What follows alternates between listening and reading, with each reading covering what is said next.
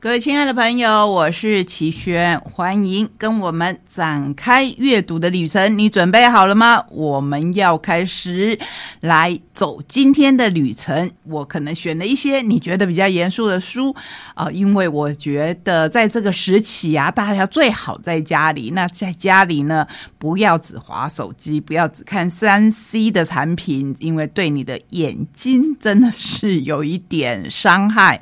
如果过度的话，那我们可以来看书，或是我们可以来听书，我就来讲给你听。所以今天我们的书是包罗万象的，而且我比较偏向于科普，还有偏向于家庭，尤其是在讲我们的孩子。孩子是我们未来的希望。在这一波时期当中，其实我渐渐的觉得，我们不要去强调它，把它当做我们的日常，好好的来过我们的每一天，或许让我们的焦虑感可以降低，至少在这个年末迎接最传统也是大家最喜欢的旧历年。当然，今年呢有一些活动，就是我们台东特有的活动。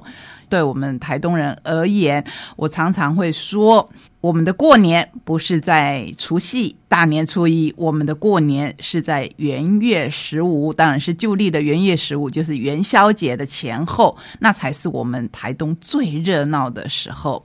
可惜呢，今年因为阴应非常时期，然后大家要保护好自己，也保护好别人。我相信呢，天上的神明。也会赞同我们这样的决定，所以今年不但我们自己看不到，那慕名而来的外地客恐恐怕也不用慕名而来了。不过我们就是把自己照顾好，然后在家里读一本书吧，或是听听我们的节目，让我们来跟您说一些好书。那我们就来踏上今天非常丰富的阅读旅程。各位亲爱的朋友，我是齐轩，欢迎来到我们懒得出去，在家看书的选书单元。今天为您选两本书，它的性质非常非常的不一样，可是我自己看来是一样的精彩。虽然有一本可能不只是我，大家一听到这个名字，肃然起敬之意，一定会觉得。齐轩，你介绍这本书，他说的东西我可能都不懂。对我们可能都不懂，因为我们不是这么伟大的、这样天才型的科学家。可是为什么还是要介绍这一本书？因为我觉得这一本书比单纯的说他自己的理论呢。更加的浅显易懂，至少写到他周遭的事情，会让我们觉得对这个人比较亲近一点。如果你看过他的电影，相信你对这本书就一定会有兴趣。好，我赶快来谜底揭晓，这是由大块文化所出版的《时空行者》，在我们的时空当中走来走去。一般人可能就觉得我们只有此时此刻此地的空间，可是对这一位科学家来讲，其实是有一个大宇宙，而且甚至有平行宇宙的。他就是史蒂芬·霍金。听到这个名字，是不是就像我刚才跟你讲的，突然肃然起敬起来？时空行者史蒂芬·霍金。这个是《新时间简史大设计》的共同作者雷纳曼罗迪诺跟霍金是多年的朋友，所以把他的故事跟我们分享他的生平。相信呢，在这里面你可以看到的不是只有霍金他的理论而已，就算提到他的理论，我跟你保证也比较少。所以你可以看到很多很多霍金他的生活。他从小到大，乃至于我们会非常好奇，就是这样的一位被困在自己身体里面的伟大天才，他到底怎么样看待自己的疾病？甚至别人怎么样看待？比较八卦的会去想说：哇，我们在电影里面看到他跟他的第一任妻子那么坚贞的爱情，即便在他的疾病出现以后。他的妻子还是义无反顾的结婚，然后还生。可是为什么他还是外遇了？有了第二任的妻子是他的护士。在这本书里面，我觉得我们可以得到一些。好像也不是必须的答案，因为这毕竟是霍金的家务事。因为他是一个科学家，因为他是一个天才，我们就会非常的好奇。我也可以直接说，我也真的是非常的八卦。不过在这里面呢，你会看到。远在霍金他自己跟护士有产生感情之前呢，他的妻子珍已经有男朋友，然后霍金也接受这样的关系。介绍到这边，你会说啊，齐轩快讲快讲，我们比较想知道这一方面，这样子也不知道对不对。Anyway，我觉得迪文霍金呢，虽然已经过世了，可是在这个时代里。就是影响我们很深的一位科学家，你也许不会那么明显的感觉到你的生活跟他的理论有什么关系，可是其实是大有关系的。史蒂芬·霍金是当代最有影响力的物理学家之一，他的故事触动了数以百万人的心灵。为什么？当然跟他的病有关系，就是这样的一个天才。跟我们之前知道的某一位非常伟大的数学家得了精神分裂症，你会觉得哇，如果是相信神的存在的，为什么给了他一个这么好的头脑，可是给了他这么虚弱的身体？这都是很折磨人的。我们找不到。上帝给了到底是天赋还是折磨？不过它就是存在于这个世界上，就像人人都有可能得到一些礼物，也有可能人人都得到一些。你也许会觉得遗憾，可是慢慢的看，我们就是一个整体的人。好，身为霍金近二十年来的同事兼好友，雷纳曼罗迪诺以其独特而且刻画深入的笔触，聚焦在这位不简单的人物上面，真的真的非常不简单。他有一段不可思议的生命之旅，是一部真情流露的回忆录。我自己看呢，我很感动，非常感动的一段。一定要跟各位来分享，就是在他过世以后，与霍金其他的爱人一样，戴安娜也是一位信仰虔诚的女人。她曾经对他说过：“宗教是给那些害怕黑暗的人的。”你从这句话可以看出，霍金本人因为是一个物理学家，是一个科学家，所以当然很多科学家是相信上帝的存在。可是霍金显然不是其中之一。然后他说这句话呢，不是要冒犯戴安娜，只是淘气的恶作剧而已。戴安娜回答说：“每个人都害怕黑暗。”霍金呢也接受了这个想法。至少这是很好的近视值。当他去世时，他从自己的信仰当中得到安慰。戴安娜是这么说的：“我必须相信，我还会见到他。我不敢相信宇宙之外什么都没有。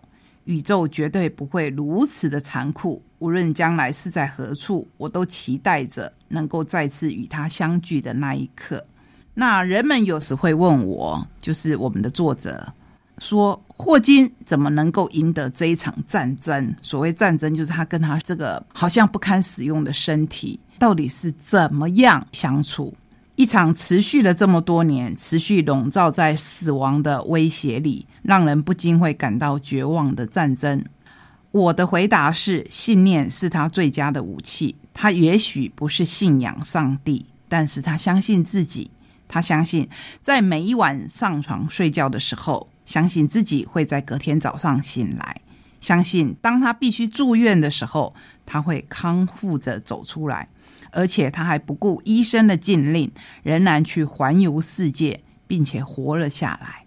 他相信那些爱他的人是爱他这个人，而不是因为他的金钱或是名声而讨好他。他相信，比起他每晚都必须忍受无法休息以及让人痛苦的睡眠，还有必须让人用汤匙喂食与洗澡的屈辱等等，他所努力延续的生命，在白天所得到的奖赏，会多过于在夜晚时所受到的折磨。我把这一段呢献给所有，不只是像霍金一样。受到渐冻人这一个疾病折磨的，而是所有受到病痛或是受到心灵上的焦虑所折磨的人。当然，我们每个人对我们自己的病都会把它无限的扩大，因为它发生在我身上啊，所以即便是小小的病痛，即便是割伤了一个小小的伤口，你都会觉得流血的是我，痛的是我，这一点完全没有错。可是霍金受到这么大的折磨，他的脑力，他想要传达给这个世界的信念，仍然不断、不断、不断的持续着。我刚才说到他的太太珍，后来就是我们刚才说的戴安娜，也不是第二任的妻子，中间还有。所以呢，在这本书里面，如果说有属于八卦的部分。或是说，我们把它当做比较轻松的部分，就像霍金享有跟我们一样的家庭生活，它是一个包括所有人的。大家庭，在我认识霍金的那些人里面，照看霍金的看护人员并不是护士，但是早期照顾他的人却都是护士。为什么这样讲？因为就后来就嫁给了他嘛，那就不是护士的身份了。一九八五年，麦克阿瑟基金会资助的看护职位里，伊莲是申请人之一。她是一位身材高大的女人，有着长长的波浪形红头发。她有照顾他人的丰富经验。我先前提到过，在照顾。霍金的人有很多不同的风格，伊莲全部都会。从他的角度，伊莲并没有因为霍金的身体状况而感到不安，恰恰相反的是，他被吸引了。那与此同时，大约在八年前，霍金的妻子也遇见了一个可以交谈并倾诉心事的人，他的名字叫乔纳森。所以，我们。把这些综合起来，你就知道说，其实霍金的生活跟我们所想象的不一样。不过最重要、最重要的，我觉得就是我们刚才跟你分享他的信念，他真的是一个非常勇敢的生命斗士。这一点不但包括在传递他的物理的专业知识上，也更体现在他跟他的身体病痛的共处上。我希望这本书。让你看到的不是只有他的理论，还有的就是他的生命态度。好，我们休息一下，等一下回来要介绍您第二本风格完全不一样的选书。各位亲爱的朋友，欢迎再回到我们节目当中。第二本选书要为您介绍的是台语片的魔力。这个似乎应该就要用台语来发音，可是我很怕我的台语不够练邓，讲出来不够优美。常常觉得台语是一个非常优美的语言，每个民族它的母语如果讲的很流利的话，其实都非常非常的美。像上个礼拜，我有一个机会到白能教会去，刚好有人来参观。我的朋友本来就是一个旅居海外很多年的台湾人，所以他的英文相当好。我发现对方哈，就是台湾太太嫁给了美国先生，那跟白能教会的修士在那边聊天。我在一旁，他们知道我听得懂英文，所以他们就直接用英文交谈。那我就觉得哇，那个英文，你听讲英文讲的很流利的人哦，是非常舒服的一件事情。好，那我们回到这本书台语片的魔力，你看过台语片吗？我相信呢，现在正在听我们这一段叙述的人，可能有很多是看过的。可是我相信有更多是没有看过台语片的。那我自己回想，在这本书里面提到说台语片很高峰的时期，其实我那时候已经出生了，而且应该是看得懂电影的。可是我的印象当中，我的母亲很喜欢看电影、看书，然后她会带我去看电影，甚至在考试的前一天，她会带我去看老片重映的西洋片《真善美》、看《乱世佳人》等等。所以我的印象当中，台语片就比较少。我倒是记得我小时候跟我的外公啊，他曾经骑着脚踏车带我从我们。康乐那个小地方啊，骑到市区来，我们去看什么呢？看新剧、新剧哦。那时候叫新剧，为什么叫新剧？就是我们看的传统戏剧可能是歌仔戏呀，或是布袋戏，然后新剧就有一点像话剧，现在的话剧的前身，或是现在舞台剧的前身，非常有趣哦。那我印象很深的，反正是这个真人演出的新剧。所以其实，在早期的娱乐里面，有很多很多让我们现在回想起来是很有趣的。那显然这一本书的作者也是想要表达对于台语片。他感受到的魔力，他叫做林奎章。这一本书由游集文化所出版。我们先来介绍一下很有趣的这一位作者：一九七九年生，宜兰人，从小在台中长大，台湾大学社会学系的学士，台湾大学戏剧学研究所硕士，现在担任宜兰县立南洋博物馆的约聘规划师。